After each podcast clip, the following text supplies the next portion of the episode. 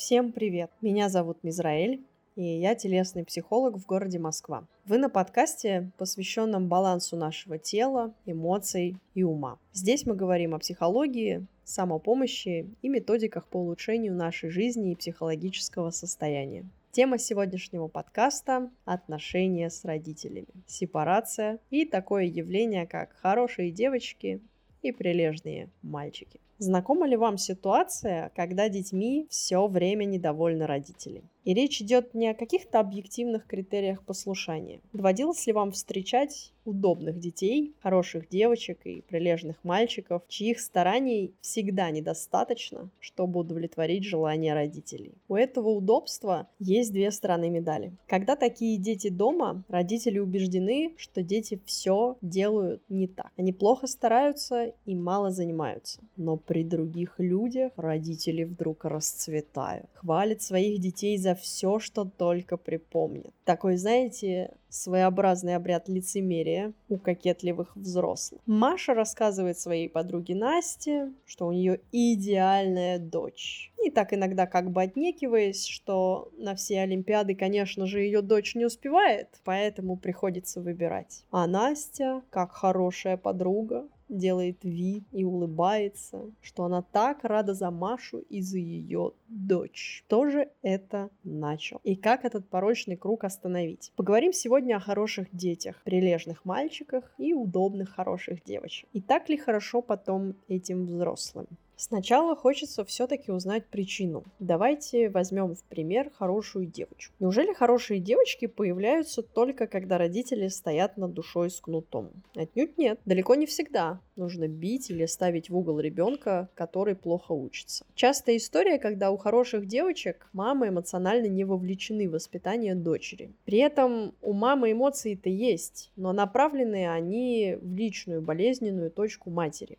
Например, в ее проблемы с ее мамой, или попытки наладить свою личную жизнь, или на созависимые отношения с другим ребенком. Ребенок получает внимание мамы уже по остаточному принципу. Так распространены случаи, когда мама не может эмоционально вовлечься в дела дочери, а начинает гиперопекать все другие шаги ребенка. То есть вместо качественного диалога в полчаса мама пытается целый день контролировать то одно, то другое, лишь бы как-то избегать бесед. А ты покушала, а ты вещи убрала, а ты уроки сделала, а что на завтра задали? Я это называю беседой «Окей, Google». Эта информация, она ради информации, которая максимально отдалена от личного опыта чувств, переживаний. Эти вопросы никак нельзя считать беседой между родителем и ребенком. Знаете, это, наверное, как сериал поставить фоном. Вроде что-то есть, но вовлеченности и погруженности в это нет. Спросить, что было пять минут назад, я вообще не вспомню. Получается, компенсация душевности, общения между ребенком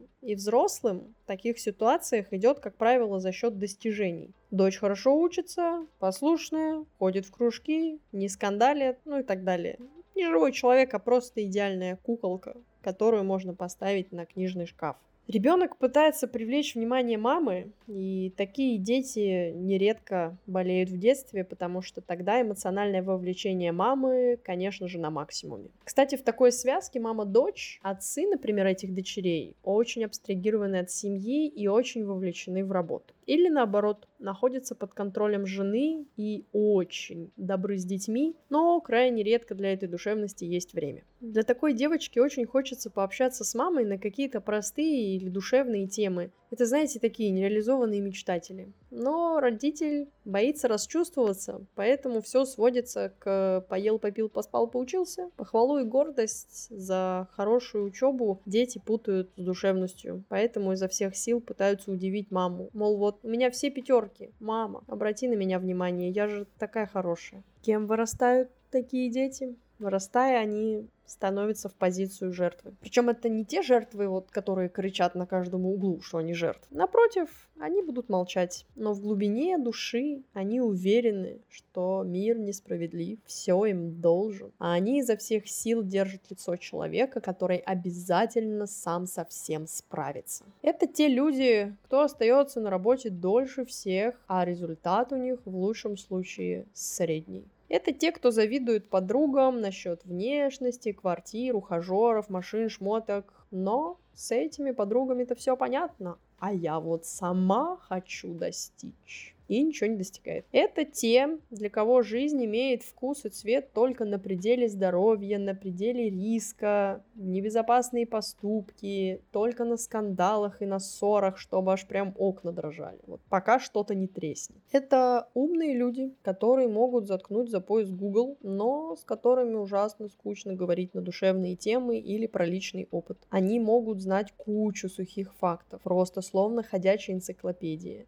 перечитать все книги. Это, знаете, чек-листы почти 100 книг в один месяц. Но душевности и искренности, сочувствия и переживания в реальном общении они дать как будто бы не могут. Это те люди, которые считают, что ум и голова — это результат, а душа — фигня какая-то. И чем старше эти люди становятся, тем больше из всех щелей лезет их несчастность, озлобленность, нереализованность, обида, ярость. Их бесит что все вокруг такие душевные, что люди друг друга прощают за ошибки, что мягкость это лишнее, это мешает. Иногда это очень хорошие профессионалы, но глубоко одинокие люди, которые часто склоняются к различного рода зависимостям, чтобы заглушить свои переживания которые они боятся показывать. У них не получается прожить чувства как-то иначе. И здесь начинается история с алкоголем, пищевыми расстройствами, зависимостями в отношениях. Эти взрослые дети нередко принимают свои чувства за болезни с головой. У них очень много психосоматики. Самое слабое место – это лор-органы. Частые болезни горла, синуситы, простуды. Происходит это за счет того, что с самого детства очень много запирается слез и невыраженности. Если вас вдруг сейчас напугало, что при разрешении каких-то личных проблем вам надо бежать общаться с мамой или с папой, не спешите переживать. Ко мне приходят разные люди. Некоторые из них не знают, как найти своих родителей. Некоторые, к сожалению, уже остались без родителей. Это, безусловно, вносит коррективы в терапию, но это совсем не значит, что свет клином сошелся на отношениях с родителями. В конце концов, работа с клиентом всегда ведется в большей степени с его отношением, к чему бы то ни было. А уже что за объект этих отношений, дело второе. Если вам близка история про чувство вины в отношении родителей, про хороших девочек и мальчиков,